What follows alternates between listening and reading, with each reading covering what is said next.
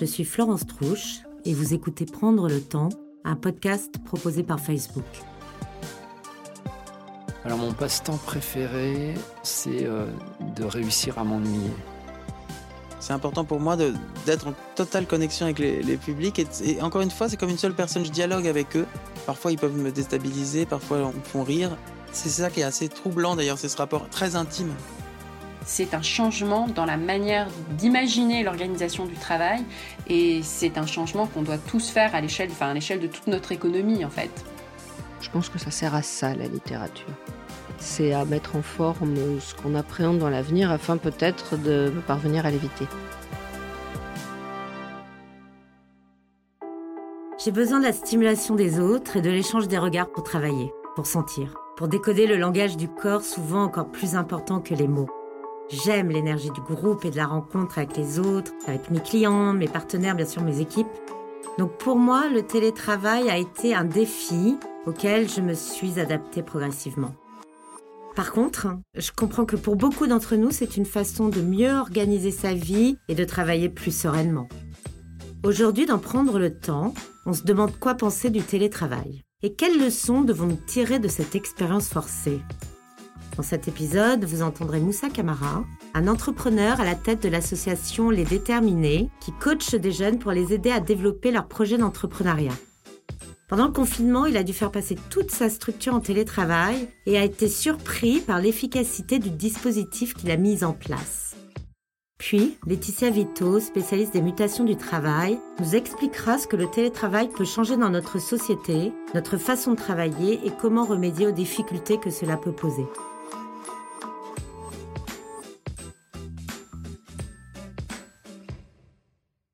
M'appelle Moussa Kamara, je suis, entrepreneur et je suis aussi le fondateur des Déterminés. J'ai 34 ans et j'ai grandi à Cergy-Pontoise et moi, voilà, j'ai grandi dans une famille euh, assez modeste. Ma mère était euh, femme de ménage et mon père qui était aussi agent d'entretien dans la ville dans laquelle j'habitais. Je me suis lancé dans l'entrepreneuriat il y a un peu plus de 13 ans, en 2007. C'était assez compliqué. En plus, moi, j'avais pas de modèle d'entrepreneur autour de moi, ni dans ma famille. Dans mon quartier, encore moins. Et tout de suite, pour moi, c'était un parcours du combattant. Parce que j'avais pas la formation. J'étais tout seul, j'avais pas de réseau. Si j'avais été accompagné Pourtant, il y a tout un arsenal qui existe, mais quand tu n'as pas l'information, c'est compliqué. Tu as des réseaux d'accompagnement, tu as des incubateurs, mais forcément, tu vas pas là-bas parce que tu penses que c'est pas accessible.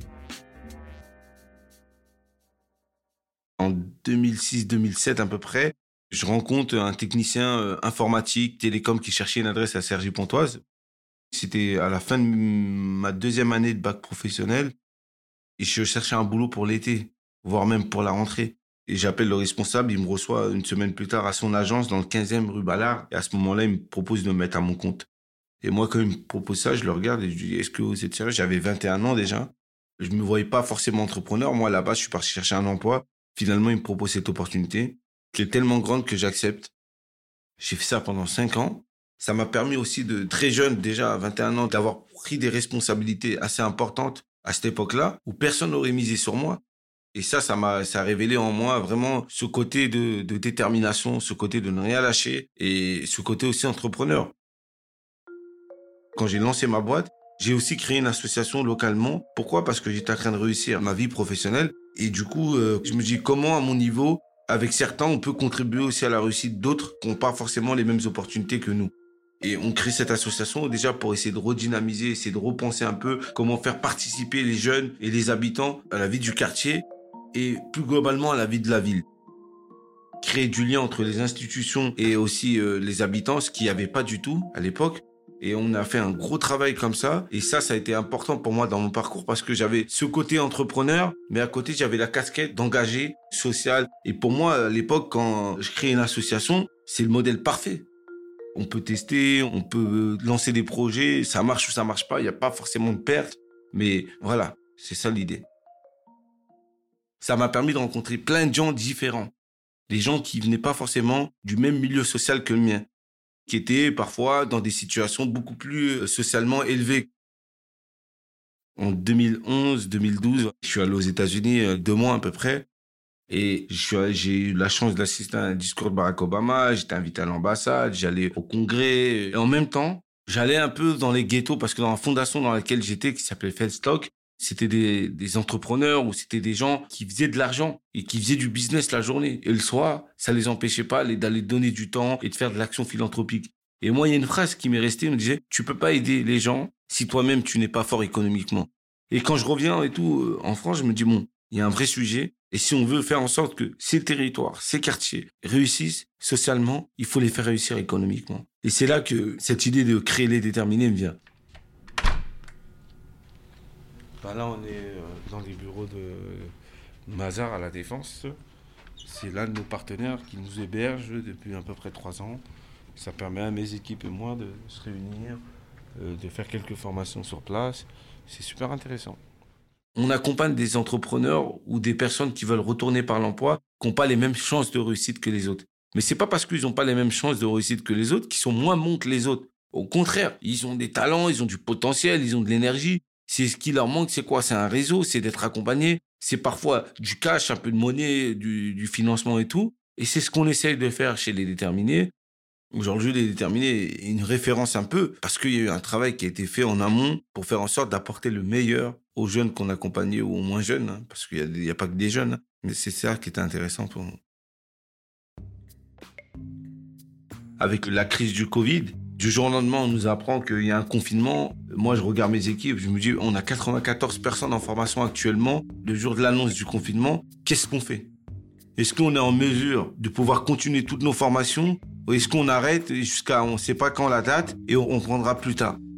Ben on s'est dit on a 94 personnes en formation qui soit se lancent, soit sont dans un programme de retour à l'emploi. Si on les lâche, c'est sûr et certain que ça va être compliqué. Et c'est pour ça qu'on a fait ce choix d'une de maintenir 100% toutes nos formations qu'on avait, de laisser personne sur le bord de la route. La deuxième chose, c'était de continuer à travailler avec eux sur le développement de leur projet. Donc, on a mis un dispositif en place avec toute mon équipe. On a fait plus de 250 heures de formation pendant toute la durée du confinement. On a fait une soixantaine d'ateliers, de cours individuels, de jurys de soutenance.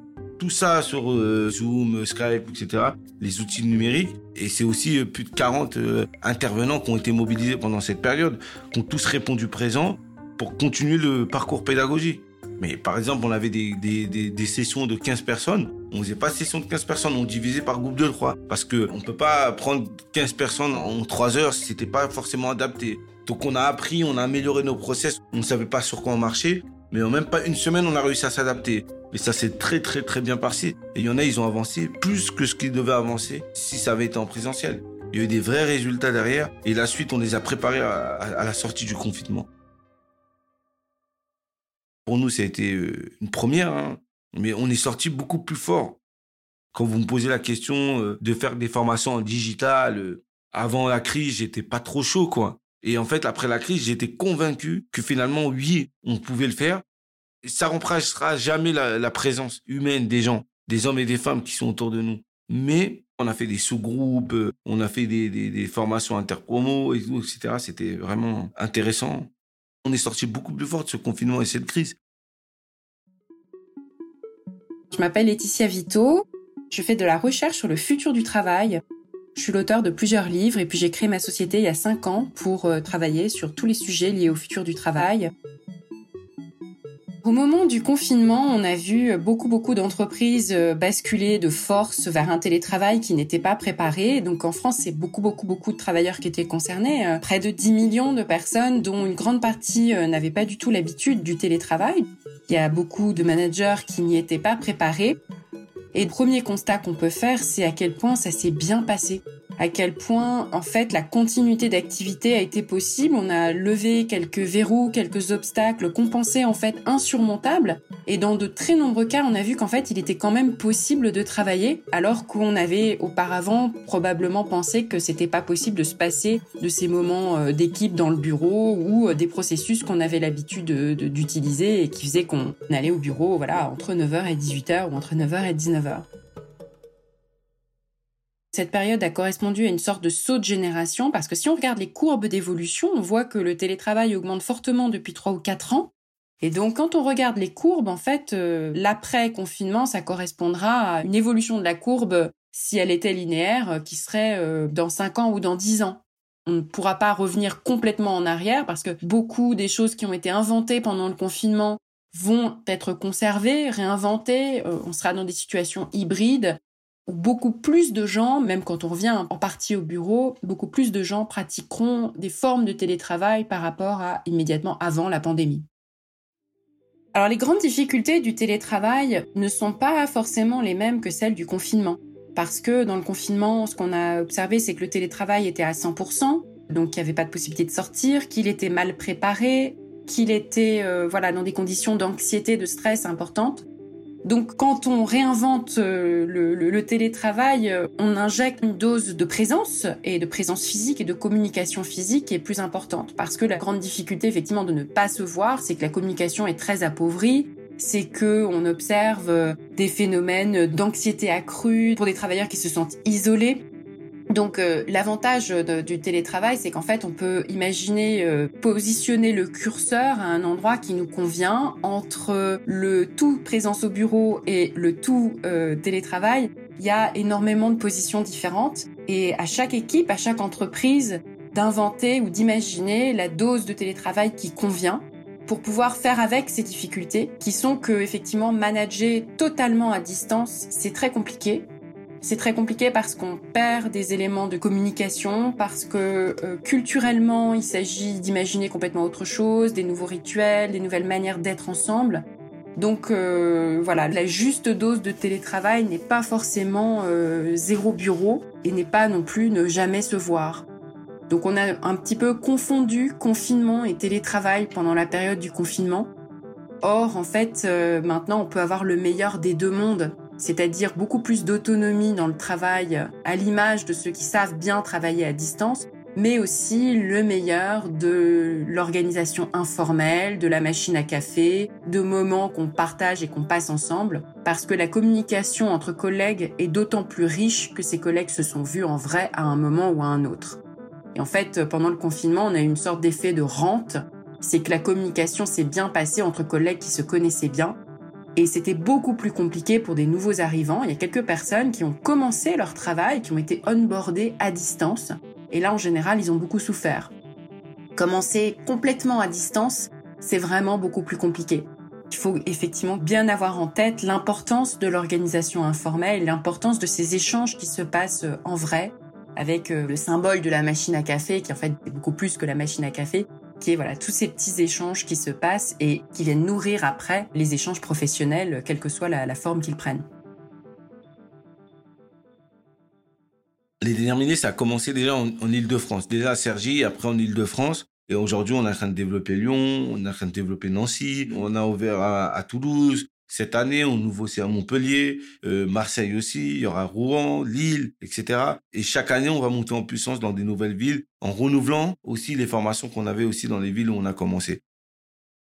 Il y a vraiment une envie qu'on aille sur les territoires. On reçoit tellement de candidatures dans le site des déterminés, des gens qui viennent de toute la France. On s'est dit on ne pouvait pas rester qu'en Ile-de-France. Moi, je suis assez fier du bilan qu'on a porté en, cinq ans avec les déterminés. C'est plusieurs centaines de personnes qu'on a formées, une centaine d'entrepreneurs, plusieurs centaines de personnes qu'on a accompagnées aussi dans l'emploi, plus d'une centaine de personnes qui ont retrouvé un emploi à la suite de leur formation. Et aujourd'hui, l'objectif, c'est de doubler, tripler. Dans les 4-5 prochaines années, c'est d'être plusieurs milliers de personnes. En fait, je m'attendais pas à que ça fonctionnait aussi bien J'étais vraiment réticent au format numérique avant le confinement. Aujourd'hui, non. Je pense que sur un certain nombre de choses, on peut continuer à faire des formations à distance euh, pour les entrepreneurs. On pourra alterner et on fera les deux. Et ça, c'est top. Le salarié en télétravail développe des compétences euh, différentes, apprend à travailler de manière plus autonome et puis souvent ce qu'on a observé dans les équipes qui étaient plongées dans ce télétravail forcé de la pandémie, c'est que les gens deviennent un petit peu plus polyvalents, on l'a vu dans des métiers ou des, secteurs qui étaient très frappés par la pandémie, comme euh, l'événementiel, euh, les créations de contenu, etc. On a vu des gens qui se sont mis à créer des choses différemment, à apprendre tout d'un coup à faire des choses à distance qui étaient faites en présentiel. Et souvent, en fait, le fait de ne pas avoir euh, les collègues sous la main, ça fait qu'on est obligé de faire les choses autrement. Alors il y a deux options. Il y a une option euh, négative qui est que dans les équipes où, on manque de confiance, où les processus sont très rigides, eh bien, on a tendance à répliquer à distance les choses qu'on avait l'habitude de faire en présentiel et ça peut être compliqué. Répliquer une culture du présentéisme en ligne, ça veut dire des réunions Zoom toute la journée, le sentiment d'être surveillé et aliéné de manière euh, extrême, une surveillance à distance qui peut presque être pire qu'une surveillance en présentiel. Mais la deuxième option, c'est beaucoup plus d'autonomie. C'est euh, une meilleure gestion de son temps, c'est le fait de s'affranchir de cette culture du présentéisme et donc pouvoir organiser son travail et sa journée de manière plus libre et plus autonome pour finalement être plus productif et faire plus que ce qu'on faisait auparavant. Donc en fait, tout dépend un petit peu de la culture de l'équipe et du manager et de la manière dont on appréhende le télétravail euh, forcé. La question du télétravail et des différents types de personnalités est très intéressante, mais elle est plutôt euh, un peu contre-intuitive les personnes qui sont des personnes très extraverties dans la vie de bureau, c'est-à-dire qui prennent la parole facilement, qui vont euh, voir les uns et les autres, alors souvent ces personnalités vont vers des postes un peu de, de management, eh bien ce sont ceux qui ont le plus souffert du confinement. Parce que le fait de ne pas pouvoir euh, briller en société, le fait de ne pas pouvoir euh, parler dans les réunions, puis voir les uns et les autres, hein, sont des gens qui trouvent de l'énergie dans le fait de passer du temps avec d'autres personnes. Et donc ces personnes-là, quand elles se retrouvent enfermées à la maison, souffrent davantage que les personnes plus introverties qui, en revanche, puisent leur énergie dans euh, des moments où ils sont seuls avec eux-mêmes et puis aiment bien justement interagir avec les autres en temps décalé et en ayant une meilleure maîtrise de ces interactions. Les personnes plus timides parfois aussi euh, se disent oh là là si seulement j'avais pu dire ça. C'est des personnes qui parfois se révèlent dans d'autres formes de communication et notamment les formes de communication asynchrone et l'écrit.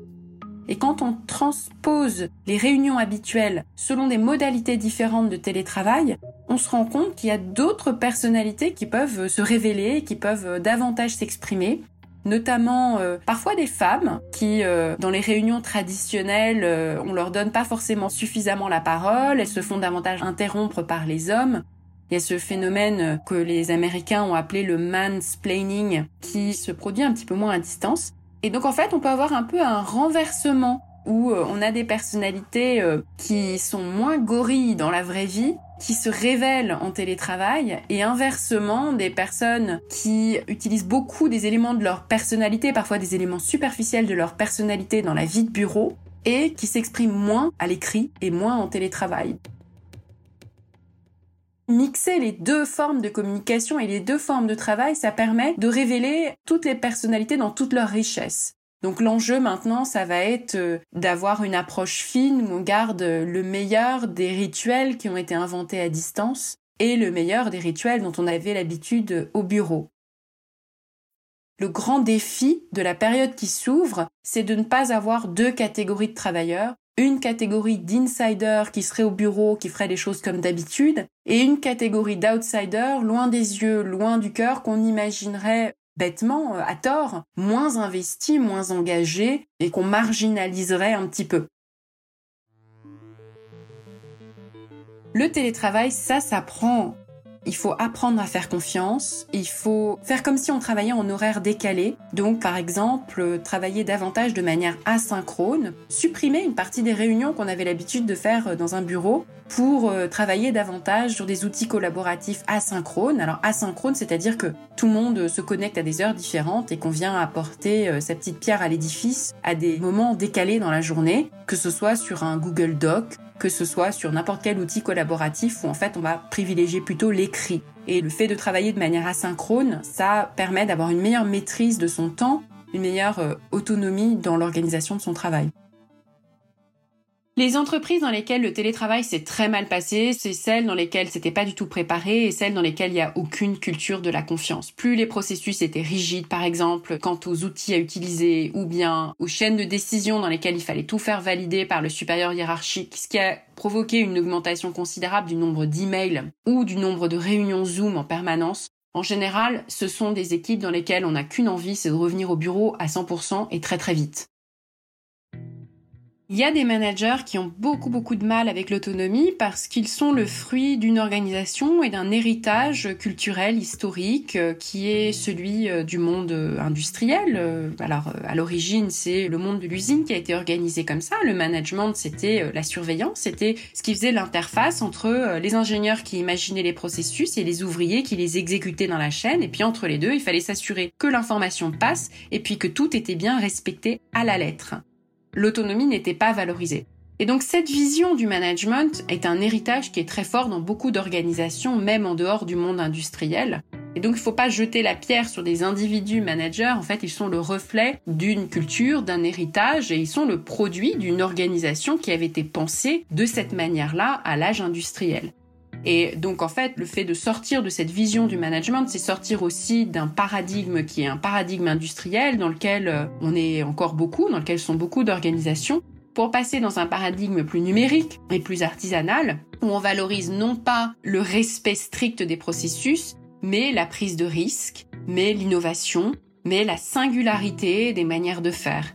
Et ça, c'est un changement de paradigme qui est encore beaucoup plus profond que le seul passage au télétravail. C'est un changement dans la manière d'imaginer l'organisation du travail, dans la manière d'imaginer la production dans son ensemble. Et c'est un changement qu'on doit tous faire à l'échelle, de toute notre économie, en fait. Ça reste important de se voir et de se voir en vrai.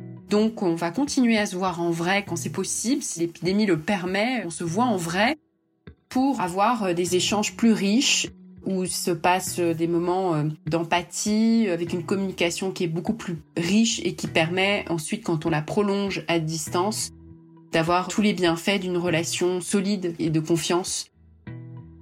Si on n'a plus de bureau, par exemple, ça va être d'organiser euh, des réunions en présentiel de manière régulière, ça va être d'organiser des moments de rencontre, des retraites d'équipe, par exemple.